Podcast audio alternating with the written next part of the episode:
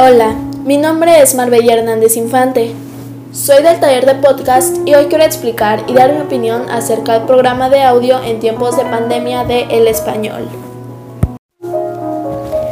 El primer episodio del que quiero hablar es el número uno. ¿Estamos haciendo buen uso de las mascarillas?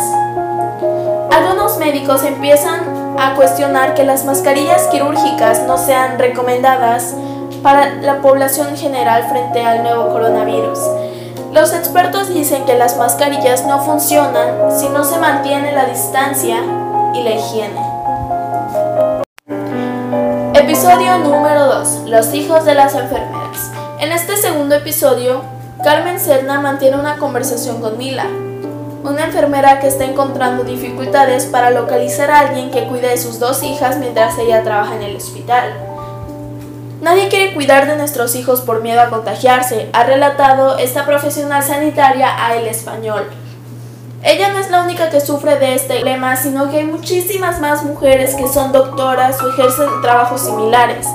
Una alternativa para este problema podría ser hablar con una persona de confianza y hacerle saber que su hijo o hija está todo el tiempo en casa y que ella al llegar a su hogar se desinfecta para no transmitir el virus. Episodio número 3. La tecnología contra el virus.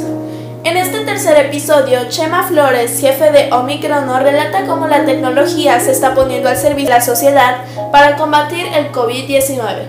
Uno de los ejemplos más llamativos es el de los superordenadores, como el de IBM, que ya está empleando su potencia de supercomputación para investigar el COVID.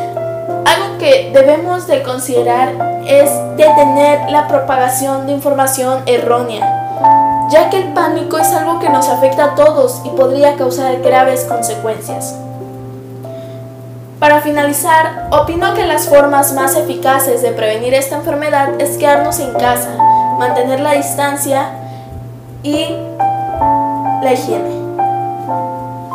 Eso ha sido todo por hoy. Por favor, no olvides quedarte en casa y nos vemos hasta la próxima.